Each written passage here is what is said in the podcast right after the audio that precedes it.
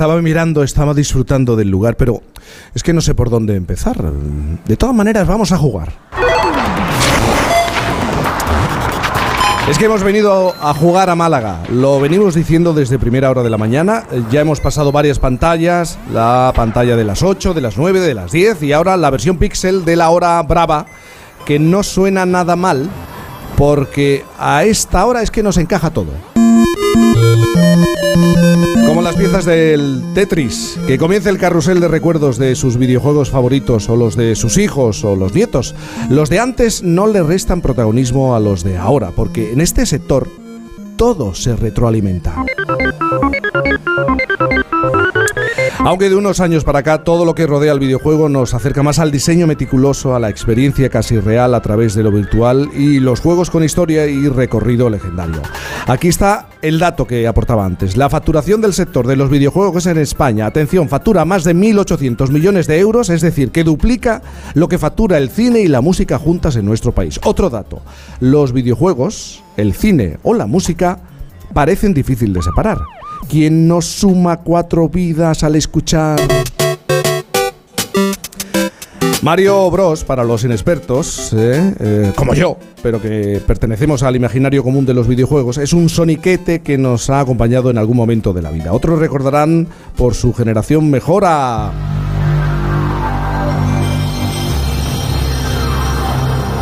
Y ya en la segunda era de Pokémon, que es en la que nos encontramos, apuesto a que todos, a, a que todo es posible en este y cualquier mundo imaginario en un píxel.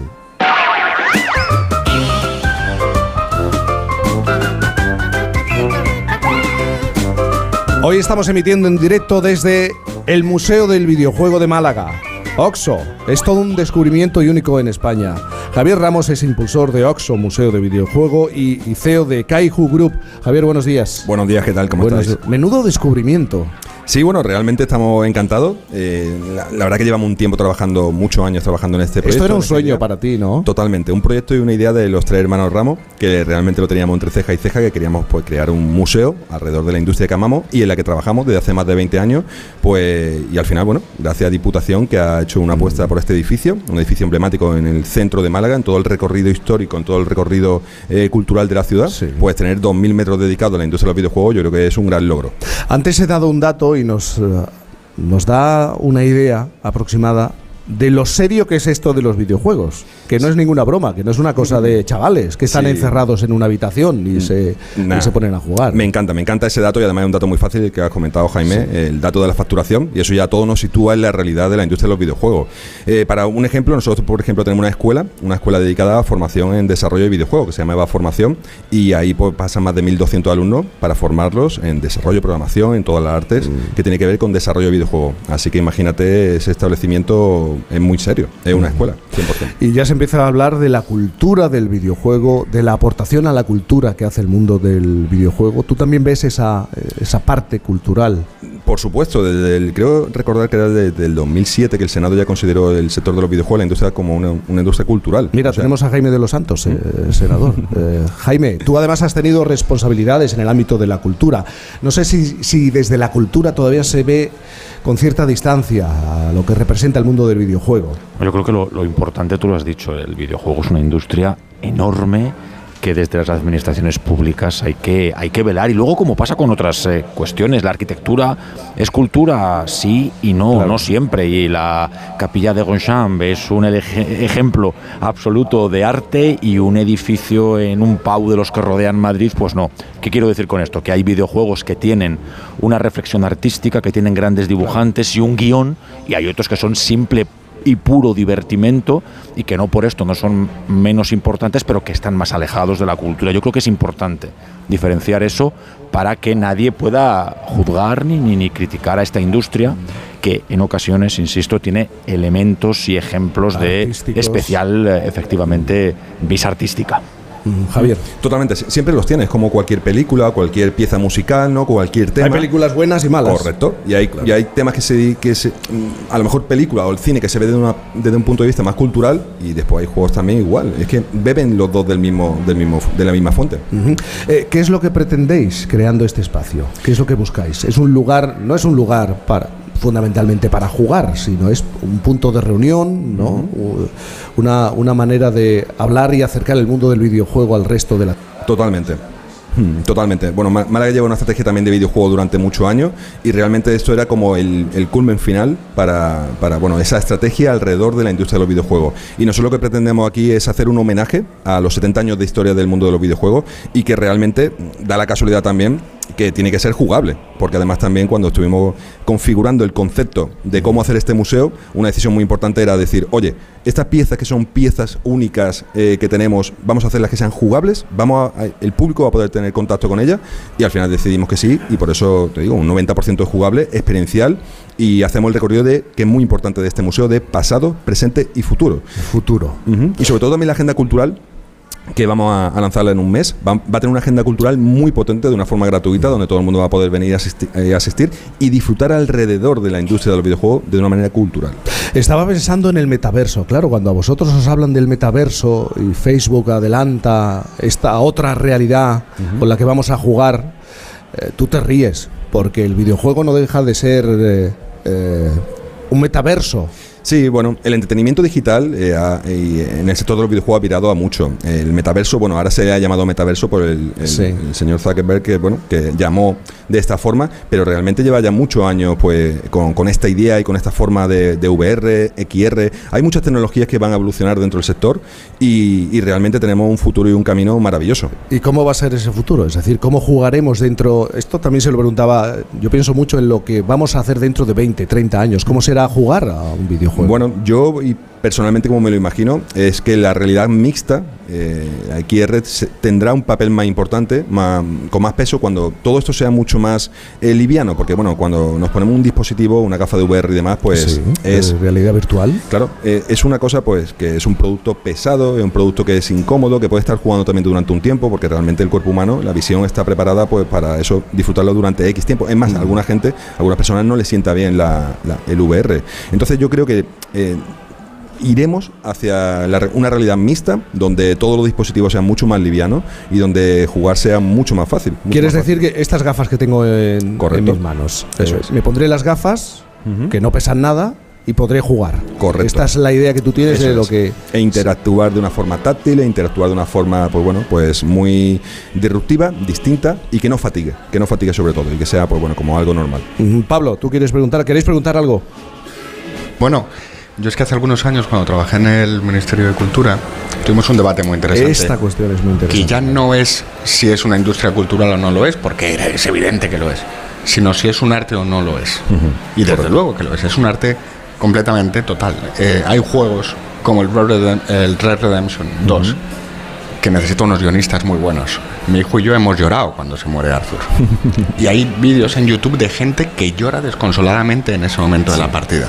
Hay creadores visuales enormes con un talento absolutamente magistral como en el Ghost of Tsushima que es un juego descomunal sonoros como en el Sifu que es otro juego de artes marciales ultra especialistas en historia en mitología griega por ejemplo como el Odyssey ¿no? que es un juego absolutamente espectacular o el de Egipto también eh, Fijaos, ahora mismo en Francia, bueno, sabéis que con el incendio de Notre Dame, pues todavía están restaurando la idea. Bueno, es que en el Assassin's Creed París, que creo que se llamaba Unity, te hablo de memoria, eh, escanearon piedra a piedra eh, la catedral de Notre Dame. Entonces, cuando tienes una buena pantalla, tienes eh, es que estás yendo por donde ya no se puede ir, pero escaneado, de verdad, es que está hecho al centímetro. Los grandes videojuegos son arte total en toda su dimensión. 100%. Es muy rompedor decirlo, sobre todo para alguien como yo, que viene, pues, pues, bueno, pues, de un extracto cultural muy analógico y muy clásico. Pero tarde o temprano tendremos que aceptarlo. Hay que, hay que dar el salto. Pero fíjate, fíjate, Pablo, además hay una cosa... Isabel, Sabino, Jaime, no sé si Mario... interesantísima, que es la aplicación que, que, tenemos ahora mismo en nuestra vida más cercana. No solamente la del juego, sino el videojuego aplicado para eh, técnicas sanitarias, para la técnica de utilización de, por ejemplo, los aviones que se van a recibir en Ucrania y la forma que tienen de aprender rápido a pilotar es a través de, lo virtual, del videojuego. O sea, ¿cuántas aplicaciones hay, Javier, ahora mismo en, en la vida habitual, que es muy importante y trascendente, ¿no? La, vida útil del videojuego. Total, y, más sobre todo también en el sector médico también. Se están realizando operaciones a distancia con, con, tecnología y todo eso, pues esa mano seguramente de ese cirujano, ya te digo yo, eh, que, que ha jugado a videojuegos y ha tenido una sensibilidad con manejando mando, porque realmente Claro. lo que está manejando son mandos. No sé si habéis visto el libro de, de Elder. ¿Lo conocéis? No. El- no, pues bueno, es, está basado en- es, un, es una película y realmente es una invasión extraterrestre eh, que, que tienen a nivel mundial.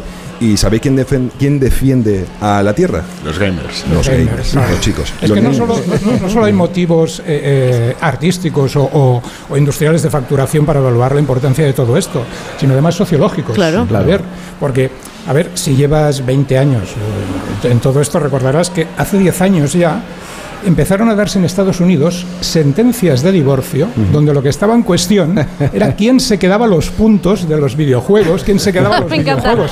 Esto hace ya una década, ¿no? Bueno. Entonces, los cambios eh, sociológicos que siempre ha provocado el arte, como decía Pablo y tal, ahora ya estamos en una abertura de compás brutal, porque no solo es la vertiente artística o de facturación industrial, sino cuando hablabas del multiverso, si eso ya ha provocado cambios sociológicos en los últimos 10 años, los que va a provocar en el futuro pueden ser vamos, difíciles de imaginar o de prever. Este concepto para intentar, eh, intentar eh, asumirlo es un tema generacional. Porque todos los jóvenes, yo tengo 43 años y yo voy a, me voy a morir jugando. Yo lo sé, de una forma ocasional, evidentemente, porque no puedo jugar todo lo que me gustaría por el trabajo, por la familia, por todo.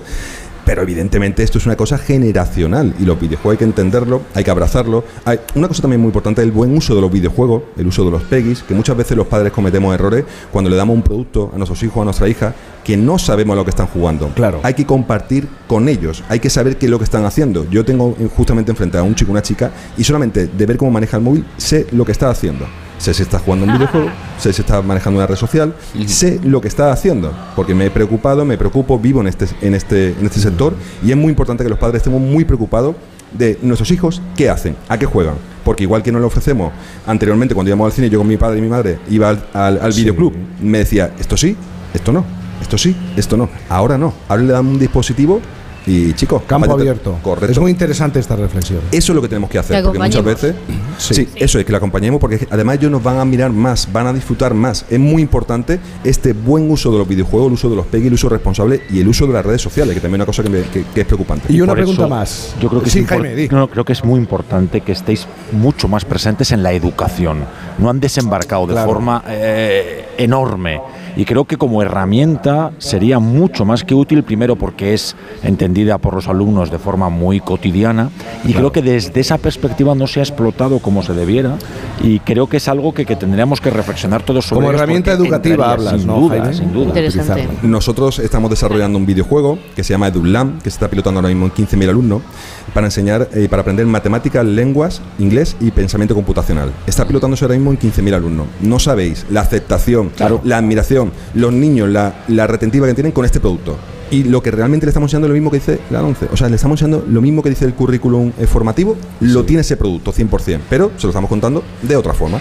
Una cosa más, la industria española, ¿en qué situación está en este momento? Los datos son datos muy significativos, Muy 1.800 millones de, Totalmente. de euros. Totalmente. Nosotros desde nuestra visión lo que nos gustaría es que esos datos eh, inciden mucho en el consumo. Somos un país muy consumidor que cada vez está subiendo más en Sí. producción. ¿Y la industria? La industria es lo que deberíamos de transformar la industria de dentro, que seamos productores, no consumidores. Consumidores también, evidentemente. Pero que en España se produzcan y se realicen estas grandes producciones. Hacia ahí tenemos que tirar, a esa dirección. Entonces ya diríamos que España ya, es un pa- ya será un país productor de videojuegos. Que ahora mismo, la verdad, que la tendencia con todas las universidades que están virando a la formación, con todas también el gobierno y también la- las nuevas leyes que están saliendo alrededor de la industria del videojuego, a la industria de la, de la, de la programación, eso va a favorecer que todo esto siga creciendo, evidentemente. Javier Ramos, impulsor de este museo, OXO, Museo del Videojuego de Málaga. Eh, muchísimas gracias por la invitación. Muchas gracias a vosotros, un placer. Hacemos una pausa y continuamos.